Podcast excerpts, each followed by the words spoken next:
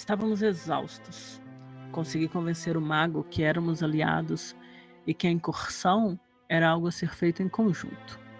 Mas precisávamos descansar. Ele e seus mercenários adentraram o santuário que guardava o fragmento do ser primordial. Um tempo depois, voltam os mercenários que sobreviveram. Quatro. Eram onze. Mas Veloron, o mago, continuou sozinho. Depois de um breve descanso, adentramos. Após alguns minutos caminhando pelo santuário empoeirado, encontramos ele, Veloron, caído.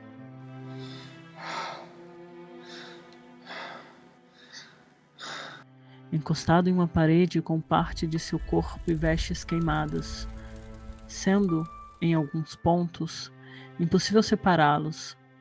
Me aproximei e perguntei o que havia acontecido. Para assombro dos outros, ele descreveu como tudo aquilo havia sido um sucesso. Afinal, ele, Veloron, da Ordem Carmesim, havia chegado mais longe que qualquer outro. A criatura que o abatera fez vislumbrar o que nos aguardava e a magnificência de tudo aquilo. Balbuciando e perdido em seus próprios pensamentos, ele disse: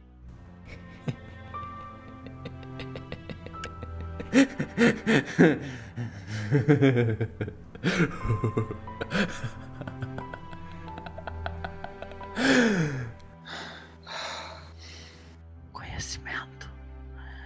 Eu busco conhecimento. Eu encontrei aqui mais que qualquer outro. Tinha um sorriso estampado em seu rosto, olhos vagantes e a respiração cada vez mais descompassada. Dentre todas as partes queimadas de seu corpo, uma me chamou a atenção. Em sua cabeça, atrás da orelha esquerda, havia uma grande área queimada, em carne viva. Me ajoelhei à sua frente, ainda aparentando ser uma criança, e utilizei de minhas garras para acariciar sua ferida. Carícia essa que mantive durante os minutos de vida que ainda lhe restavam.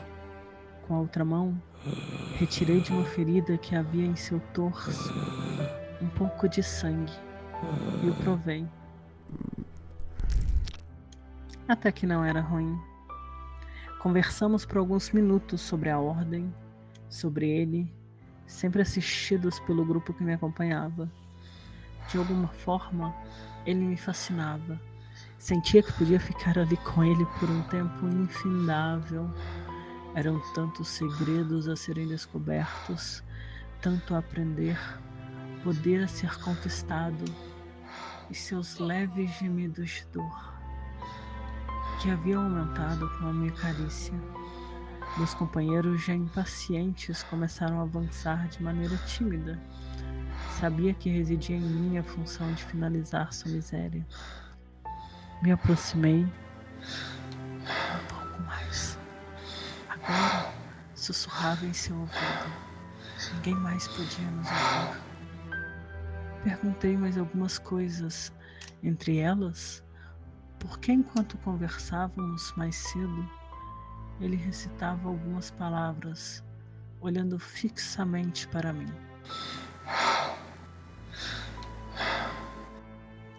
Descobri que tentava ler minha mente, mas não conseguiu.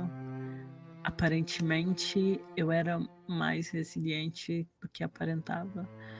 Fui inundada por um sentimento de satisfação e alegria, por não ter permitido que ele, poderoso, sábio, lesse meus pensamentos. Gostaria que ele tivesse visto meus verdadeiros olhos e como brilhavam. Perguntei também para que serviu o espelho que estava em seu acampamento. Categoricamente me respondeu: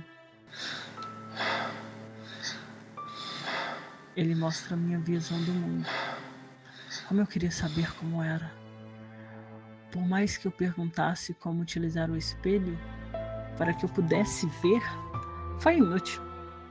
Seu estado não permitia que me ensinasse propriamente.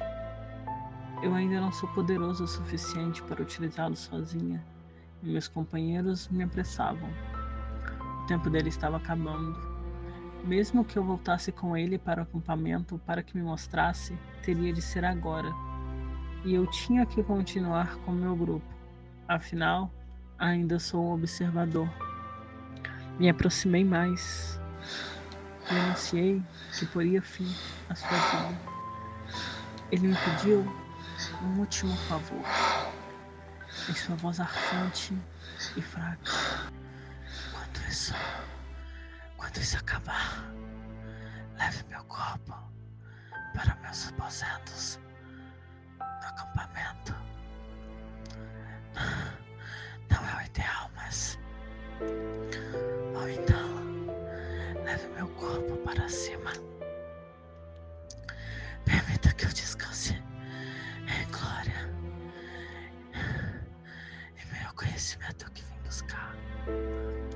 Minhas garras agora não acariciavam mais sua ferida, mas estavam cravadas nela.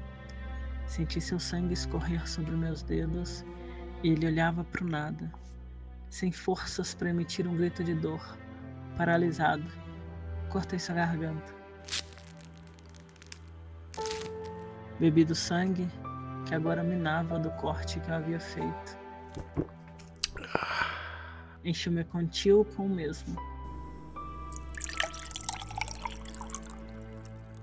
Cuidadosamente retirei seu olho esquerdo e o guardei.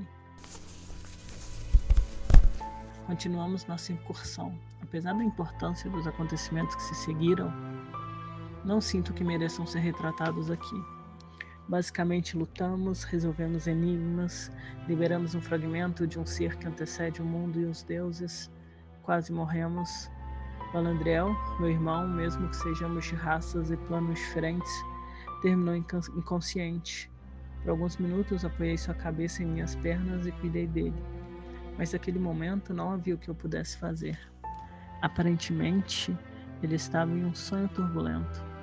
Voltei e carreguei o corpo de Veloron até a câmara onde os outros se encontravam.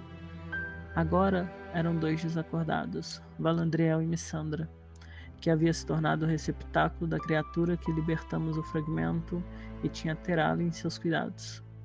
Coloquei Veloron sentado no chão, apoiado em uma parede em posição meditativa.